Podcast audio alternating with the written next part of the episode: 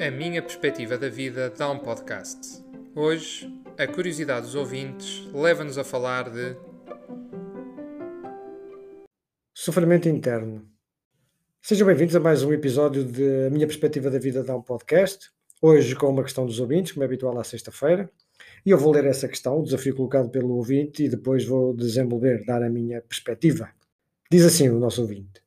Sendo eu já um seguidor do vosso podcast e no seguimento dos temas que têm vindo a ser falados, gostaria de vos perguntar se a ansiedade ou mesmo o sofrimento que vivemos no nosso cotidiano, seja provocado por questões pessoais, profissionais ou outras inerentes à própria sociedade, em algum momento deixa de existir.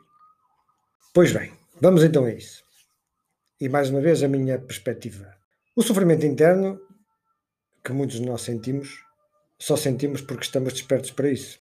Na minha ótica, o sofrimento interno é, é consequência da consciência de olharmos para nós mesmos. É consciência de que algo não está bem connosco. Apercebemos-nos disso porque estamos mais despertos para nós mesmos, para essa sensação desconfortável. E por isso eu, eu digo que a consciência do sofrimento interno por si só já é uma mudança interna nossa. Já estamos mais a olhar para nós mesmos do que provavelmente para fora. O sofrimento interno eu deixo duas características que eu deteto, entre outras, mas duas muito, para mim, que são muito preto e branco, são muito claras. Ele é, é uma sensação desconfortável, de dor, mas não é física, apesar de se sentir no corpo, e até eu diria que ele está no centro do corpo, na zona do abdômen. Parece que se sente ali. Não é física e tem outra característica, é que não é a causa, o sofrimento interno não é a causa. Apesar de eu sofrer não é causa, ele é consequência de algo. Ele é sim o, o efeito. Na minha ótica, o sofrimento interno é consequência de outras sensações. Por exemplo, o sofrimento interno pode instalar-se em nós porque reagimos à raiva quando ela surgiu. Logo, raiva, sofrimento. Pode instalar-se em nós porque sentimos tédio e com ele começamos a pensar na vida, seja por ser rotineira, seja por outra razão qualquer. Logo, sensação de tédio, sofrimento interno podem instalar-se por sentimentos de culpa, por pressão em provar algo. O sofrimento interno pode instalar-se em nós porque nos irritamos com frequência, porque estamos sempre a reagir ao que sucede. O sofrimento interno é uma forma abrangente, vá, de descrever um mal-estar com a própria vida, sendo que esse sofrimento não só não é físico, como é nutrido por muitas coisas que acontecem na vida. E até aqui e segundo a minha perspectiva, eu fixaria esta ideia de que o sofrimento interno é apenas uma consequência, e este apenas, naturalmente, entre aspas, porque ele é forte, sofrimento interno é apenas consequência de outras coisas que sentimos ou pensamos. Logo, para tentar trabalhar, suavizar este sofrimento interno, devemos caminhar para as outras coisas que podem originar esse sofrimento. Vamos, por exemplo, imaginar a nossa reação no trânsito quando saímos de casa todos os dias para trabalhar ou para fazer outra coisa. Todos os dias apanhamos trânsito, vamos imaginar isso. Vamos admitir que, que é assim numa cidade e que todos os dias estamos uh, apanhados no meio do trânsito e isso condiciona não só a fluidez do nosso trajeto, como começa a despertar em nós um incómodo. Isso é inquestionável e vamos admitir que surge todos os dias, várias vezes ao dia. Agora, reparemos na nossa atitude perante esse constrangimento. Nós podemos reagir, ficando com raiva, ficando zangados, dizer mal das, das coisas, da cidade, da confusão. Vamos começar a olhar para todo lado e, e dizer que vida é esta? Ou simplesmente aceitar a situação, a coisa, respirando, sentindo-nos aí, relaxando com música ou sem ela, ou simplesmente apreciando o entorno e os outros que estão igualmente no trânsito, igualmente nas mesmas circunstâncias. Sugiro que quem quiser experimentar isto, esta mudança de atitude mental, de foco, que não use escape.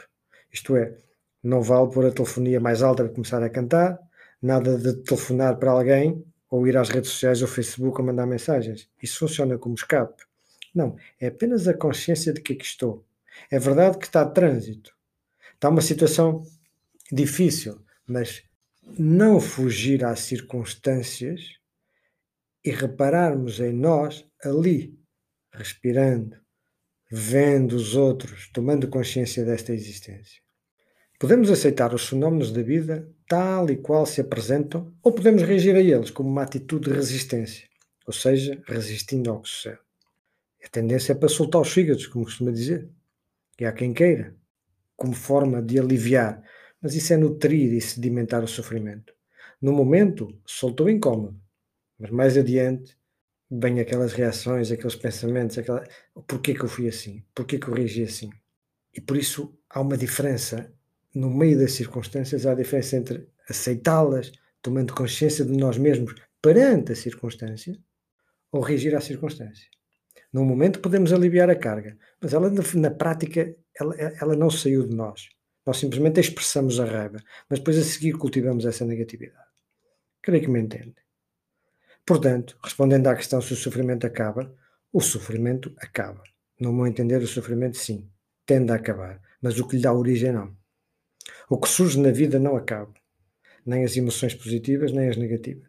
Elas estão sempre presentes, as raivas, as tristezas, as alegrias, tudo está sempre presente na nossa vida. Só que vem e vai. Isso não acaba, mas vem e vai. A resistência, a resistência ao que vem e vai, ou melhor, a não resistência a isso, ou seja, aceitando a vida como é, é que mata o sofrimento. Por isso, podemos dizer que sim, que o sofrimento acabará quando deixarmos de resistir ao que sucede. Ainda gostaria de dizer uma coisita mais. O sofrimento interno é nutrido pela forma como olhamos para ele. Reparemos nisto. O sofrimento interno é nutrido pela forma como olhamos para ele.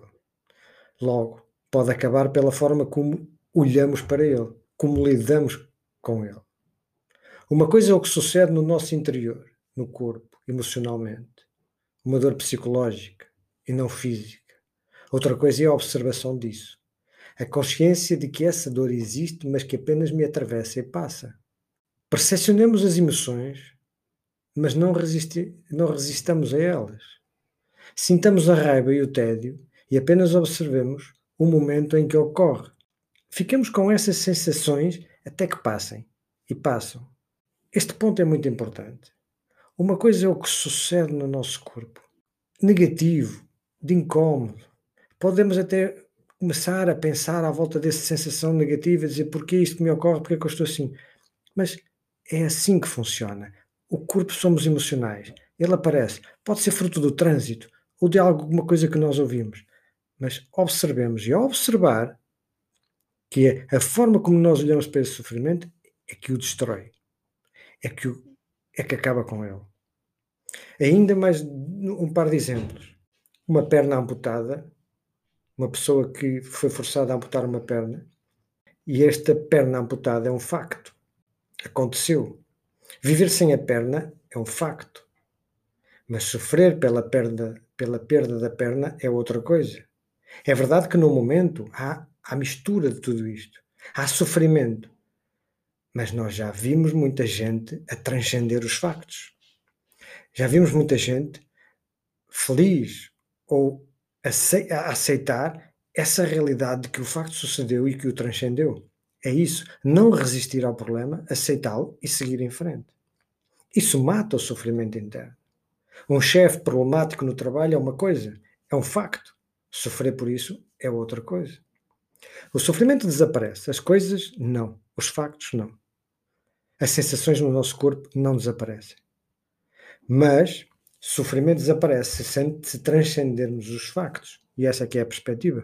Os factos são o que são, aceitam-se, mudam-se, ou retiramos das nossas vidas, como já falamos do outro episódio. O que nós podemos mudar, mudemos. Que nós podemos retirar das nossas vidas, retiremos. Mas o que não pode mexer, nem retirar, aceitemos. Sigamos em frente. O sofrimento é não querer ver desta maneira. Não sofrer é colocar as coisas nesta perspectiva. Portanto, as coisas que podem dar origem ao sofrimento não desaparecem das nossas vidas, mas o sofrimento, sim, pode desaparecer. Basta viver com a consciência de que assim é.